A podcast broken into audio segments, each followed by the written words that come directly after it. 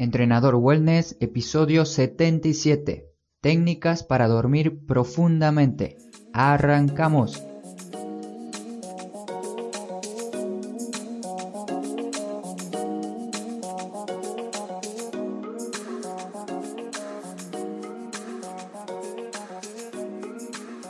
Muy buenos días a todos. Hoy el episodio salió un poquito más tarde. Lo siento por eso. Pero aquí estamos Hoy es viernes 30 de agosto, ya casi terminando este mes. Espero que hayas logrado los o el objetivo que te hayas propuesto realizar en estos 31 días. Estos meses que pasaron hablé mucho sobre alimentación, entrenamiento y muy poco sobre descanso, que sería algo clave para que tu salud llegue a un nivel más alto. Hoy te voy a hablar del sueño, su importancia, un tiempo aproximado que debes dormir y algunos consejos para que puedas descansar mejor. Aunque es esencial en nuestra vida, todavía no se conocen con total claridad todas las funciones del sueño. Lo que sí sabemos es que la deprivación de sueño altera la atención, el aprendizaje y el rendimiento. Por último, antes de empezar de lleno con todo el episodio, te quiero dar este mensaje, que si estás entrenando regularmente, alimentándote con comida real, alimentándote sanamente, pero aún no consigues obtener los cambios que buscas, quizás el sueño sea el culpable, o mejor dicho, la ausencia del sueño sea el causante por el cual no estás logrando los objetivos que buscas. Si este es tu caso, presta mucha atención al episodio de hoy. Para explicar un poco qué es el sueño, me voy a basar en un libro de anatomía y fisiología que me acompaña ya hace bastante tiempo. Y en el libro dice que los seres humanos duermen y se despiertan en un ciclo de 24 horas, denominado ritmo circadiano, y menciona que circa significa alrededor y día, bueno, significa día. Y esto está establecido por el núcleo supraquiasmático del hipotálamo. Lo primero que vamos a entender es que el sueño es muy variable y en cada persona se va a diferenciar. El sueño está formado por distintos ciclos que ahora lo voy a mencionar, pero para los más interesados pueden entrar al artículo y leer detenidamente todo lo que le voy a mencionar aquí. Entonces, una vez que ya sabemos esto, el sueño normal presenta dos componentes, el primer componente sería el sueño sin movimientos oculares rápidos, que en el libro lo resume en cuatro letras N, R, E, M. Y el otro componente sería el sueño con movimientos oculares rápidos, que en el libro lo resume con REM, R, E, M. Te voy a explicar el primero que te mencioné, que es el sueño sin movimientos oculares rápidos. El mismo tiene cuatro estadios que suceden de manera gradual. El primer estadio es un estadio de transición entre la vigilia y el sueño. Esto suele durar entre 1 a 7 minutos. Este sería el momento, por ejemplo, cuando te recuestas en la cama, te relajas con los ojos cerrados y tienes distintos pensamientos. Quienes son despertados en este estadio, durante este estadio, a menudo afirman que no estaban durmiendo, según aclara el libro. El segundo estadio también se llama sueño ligero, es el primer estadio de sueño verdadero. Durante este periodo ya es un poco más difícil despertar a la persona. En el tercer estado ya aquí estaríamos en un sueño moderadamente profundo. Nuestra temperatura corporal y presión arterial disminuyen. Llegamos a este punto 20 minutos después de conciliar el sueño. Y el cuarto estadio es el último de ellos, donde estamos a un nivel de sueño más profundo. Aquí nuestro metabolismo cerebral disminuye de manera significativa y la temperatura corporal desciende ligeramente. Me olvidé de mencionarte que el libro marca primero, segundo y tercer estadio. En el libro lo nombra de esta manera. pero seguramente te diste cuenta que son estados o subfases del sueño. Y para finalizar la explicación de el sueño sin movimientos oculares rápidos, habitualmente una persona pasa del estado número 1 al 4 de este sueño en menos de una hora. Te mencioné que existen dos componentes. El segundo de ellos es el sueño con movimientos oculares rápidos, donde se explica que el periodo típico de sueño es de 7 u 8 horas. Hay de 3 a 5 episodios de este sueño, del sueño REM, durante el cual los ojos se mueven rápidamente en vaivén bajo los párpados cerrados. Los periodos del sueño REM que aparecen aproximadamente cada 90 minutos, se prolongan de manera gradual hasta el último, que dura alrededor de 50 minutos. Como conclusión general, estos dos componentes se alternan durante toda la noche, y como te mencioné al principio, cada episodio varía según el ciclo y la persona. Pero ya tenemos un poco de conocimiento sobre el sueño, y te recuerdo de nuevo que si quieres leerlo con más detenimiento a todo esto que te mencioné está en el artículo que acompaña el episodio.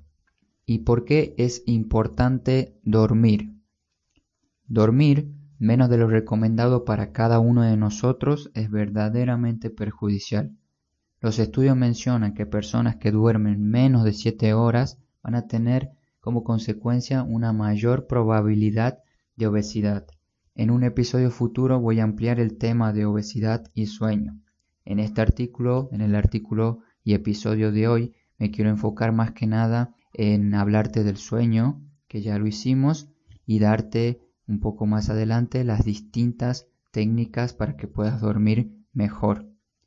Durante el sueño se producen distintos cambios fisiológicos. La mayor parte de la actividad onírica tiene lugar durante el sueño REM. Por lo tanto, el sueño es un proceso restaurador del cerebro, por el cerebro y para el cerebro, según explica un estudio. Está claro también que el sueño es muy importante para la salud de todo nuestro cuerpo. ¿Y por qué nosotros hoy en día dormimos menos tiempo? En la mayoría de los casos dormimos menos tiempo porque así lo deseamos. En nuestra sociedad vamos a encontrar locales abiertos las 24 horas, dispuestos a vender productos y servicios. Actualmente también existen gimnasios 24 horas en distintos países. Esto te lo quiero dar como ejemplo. Seguramente conoces alguno. También, no sé si será tu caso, pero existen trabajos con horarios rotativos. A mí me tocó entrenar varias personas que tenían este tipo de, de empleos. Dos semanas me contaban que trabajaban por la mañana y tarde y otras dos semanas trabajaban por la noche.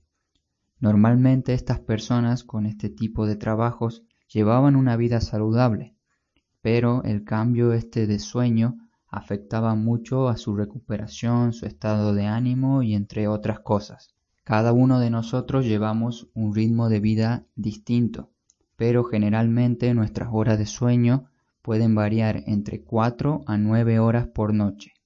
Como te mencioné, nosotros mismos retrasamos la hora de dormir, debido a salidas con amigos, ver televisión, estar en Instagram, trabajar hasta tarde con el portátil, con la computadora y muchas otras tareas que hacemos tanto de día como de noche.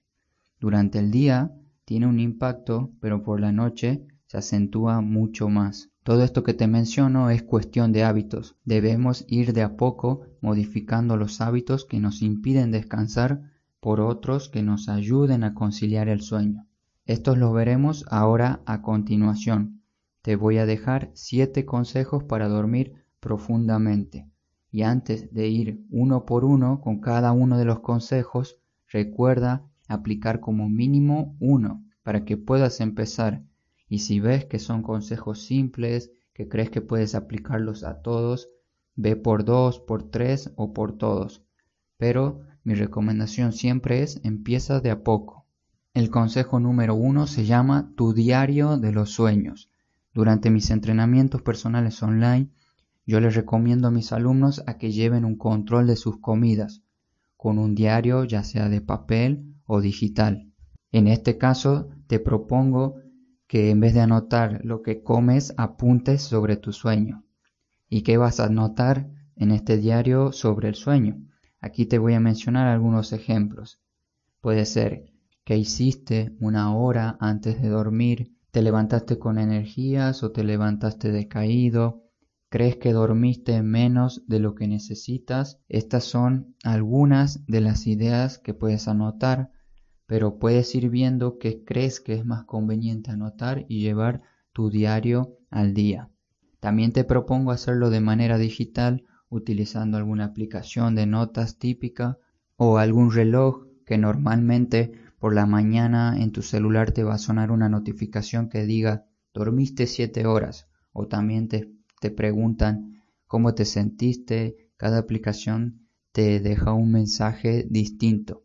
No quiero que creas tanto en esto porque no son tan fiables. Yo actualmente utilizo una que viene con mi reloj Polar, que cada mañana al levantarme me dice cómo fue mi sueño en general. Recuerda, no es fiable, pero para testear y probar de vez en cuando algo nuevo sirve. Y por último contarte que hace unos días estoy probando de dormir sin reloj, sin nada tecnológico cerca y la verdad que me está yendo muy bien. Y esto me da el pie para el siguiente consejo que sería tecnología lo más lejos posible. Primero procura desconectar computadoras, televisores, tablets, etc. Intenta desconectar todo 30 minutos antes de irte a dormir. El siguiente paso ya sería colocarlos lejos de tu cama. No dejes el celular o tablet en la mesa que tienes al lado de tu cama y mi recomendación es que lo pongas lo más lejos posible, por ejemplo, en otra habitación. Si deseas también leer de noche, puedes utilizar tu tablet y te recomiendo que utilices una aplicación para cambiar el color de la pantalla. La aplicación que te recomiendo se llama Twilight, que traducido a español significa crepúsculo. También está en el artículo de las notas de este episodio para que la puedas descargar del Play Store. Con esta aplicación puedes cambiar de forma manual o automática el color de la pantalla de tus dispositivos.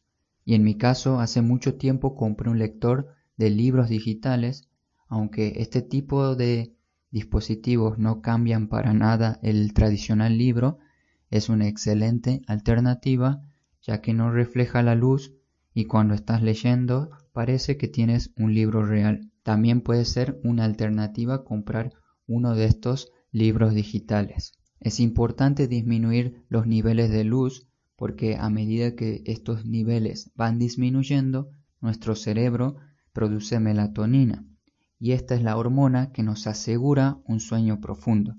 También puede ayudar a regular nuestro metabolismo. Por eso debemos alejarnos de la tecnología y de las pequeñas luces que emiten. Si tenemos demasiada luz de noche, no vamos a obtener la producción adecuada de melatonina. El tercer consejo es comida y bebida. En la parte de comida, primero, antes de empezar, te quiero decir que comer de noche no engorda. Una vez aclarado este mito, te recomiendo que comas en menor cantidad la suficiente comida para estar saciado. Comida que contenga proteínas, grasas e hidratos. Nada del otro mundo, nada en especial. No hay comidas específicas para alimentarte de noche. ¿Y a qué hora puedes comer? Si quieres estar durmiendo, por ejemplo, a las 10 de la noche, intenta comer a las 7 y media u 8. Esto nuevamente Puede variar de persona en persona. Por ejemplo, yo suelo comer una hora antes de irme a dormir y puedo conciliar el sueño rápidamente. Pero para estar más precavidos, intenta comer por lo menos dos horas antes de ir a dormir. Y en cuanto a los líquidos, limitarlos de dos a tres horas antes de dormir. Beber demasiado antes de acostarte puede provocar que te levantes por las noches para ir al baño y esto va a interrumpir nuestro sueño. Y lo que nos interesa es dormir de la mejor manera posible sin interrupción alguna. Y como recomendación acá, bebe si tienes sed, pero sé consciente de que pronto te vas a ir a la cama y no hace falta tanto líquido. El cuarto consejo es los problemas y tareas no se llevan bien con la almohada. Si un día tienes algún problema en concreto, seguro te va a costar dormir. ¿Y qué vamos a hacer con esos días con distintos problemas? Te propongo escribirlos en un papel y ponerle una fecha de caducidad, una fecha estimativa para darnos cuenta cuándo lo tenemos que terminar y también escribir algunas soluciones posibles para determinado problema. En el caso de las tareas, podemos utilizar distintos tipos de aplicaciones para anotar nuestras tareas y mantener un cerebro libre de distracciones. En las notas del artículo te dejo las que yo probé y las que me gustaron. Soy muy fan de este tipo de aplicaciones de productividad, de cómo organizarte, de tareas, así que te dejo unas cuantas para que le eches un vistazo. Otra alternativa es utilizar una libreta común y corriente o un calendario para llevar el control de tus tareas de forma tradicional que también sirve y ayuda mucho. A mí me gusta tanto combinar lo tradicional como lo digital y te invito a que pruebes cómo te sientes más seguro. El siguiente punto también está relacionado con los problemas y tareas. Es el número 5 que se llama eliminar estrés antes de dormir. Dudo que no te funcione lo de la gestión de tareas y organizarte para tener un buen descanso. Pero en el caso de que el punto anterior, el consejo anterior número 4, no lo veas conveniente, puedes utilizar distintas actividades previas a tu hora de dormir. Estas actividades pueden ser ejercicios de movilidad básica, una rutina de 5 a 15 minutos, alguna rutina pequeña también de yoga de 5 a 15 minutos, continuar leyendo ese libro que tanto te gusta, pero recuerda que debes irte a dormir muy pronto, así que no te emociones y no devores cada capítulo. Y también por último realizar algunos ejercicios de meditación, de relajación. No hace falta meditar durante mucho tiempo. Puedes utilizar 5 minutos antes de irte a dormir con alguna meditación guiada que hayas aprendido con anterioridad con una aplicación que te recomiendo llamada Bambú. El consejo número 6 es ducha o baño relajante. A muchas personas le funciona esto y además a todos nos gusta darnos una buena ducha antes de dormir para finalizar el día. El consejo número 6 es muy sencillo, solo tienes que darte una ducha de agua tibia para relajarte, bajar los niveles de estrés y poder ir directo a la cama y así conciliar el sueño más rápido. Y por último, el consejo número 7 se llama dormir 7 horas. Si ya vienes escuchando el podcast desde hace tiempo, sabrás que muchas de las respuestas empiezan con un gran depende y muchos de los consejos también. No todos somos iguales y me interesa aquí darte algunos ejemplos y números para que tengas en cuenta. Primero, la mayoría de estudios y profesionales recomiendan dormir 6 a 8 horas. Y seguro lo escuchaste en alguna conversación familiar o en alguna conversación en un grupo de amigos. Según lo leído, el tiempo depende también de cada persona, pero como pauta o punto inicial intenta dormir 7 horas. Personalmente, aquí en casa, tanto mi novia como yo dormimos y procuramos descansar 7 horas. Los fines de semana intento continuar con esta regla de 7 horas, aunque puedo llegar a dormir o una hora más o una hora menos. Lo que sí debes tener en cuenta es que dormir más de 8 horas no necesariamente es bueno y dormir menos de 6 horas tampoco. Dentro de unos cuantos episodios quiero hacer un episodio que se llame cómo y qué hacer al despertar y en esta sección mi idea es darte algunas ideas para que tengas un mejor despertar. Si uno empieza bien el día, seguro ese día va a terminar mucho mejor de lo que empezó. Por eso quiero crear una rutina en videos con ejercicios básicos para hacer durante la mañana, prestando mucha atención al poco tiempo que creemos que tenemos. Por eso va a ser algo corto pero efectivo. Si te interesa esto, puedes dejar un corazón en la plataforma que estés escuchando el podcast, un me gusta y si formas parte ya de mi lista de correos, seguro te enviaré alguna información extra por este medio. Si estás interesado o interesada a formar parte de mi lista de correos, te dejo el formulario en el artículo de este episodio. Y como resumen general del episodio, te dejo los siguientes consejos rápidos para dormir profundamente. El primero es dormir bien no debe ser opcional. Tener un sueño adecuado debe ser tu prioridad. El segundo es el sueño y el descanso es un proceso de 24 horas, no de 8 horas. Lo que hagas a lo largo de tu día influye mucho en tu descanso. El siguiente, no controles el número exacto de horas que tienes que dormir. Controla tu entorno y tus acciones para que obtengas un excelente descanso. Y por último, dormir menos para trabajar más se puede hacer de vez en cuando, pero recuerda que tu salud es lo más importante de este mundo. Y la conclusión y despedida, como siempre, te recuerdo que puedes comentar, dejarme algún mensaje sobre algún tema de movimiento, entrenamiento, alimentación o hábitos que desees que hable en el podcast. Estás invitado, invitada a mi página de contacto de la web para que puedas preguntarme respecto a dudas de este episodio o alguna duda o problema de salud que necesites resolver. Desde mi espacio prometo ayudarte en lo que esté a mi alcance. Muchísimas gracias a todos por tomarse el tiempo de escuchar este episodio, les agradezco mucho de verdad y espero verte pronto de nuevo por aquí. Disfruta el fin de semana, sal a hacer actividad física, sal a tener contacto social, sal a despejarte y a disfrutarlo en general. Nos escuchamos en el próximo episodio. No te olvides de moverte. Hasta pronto.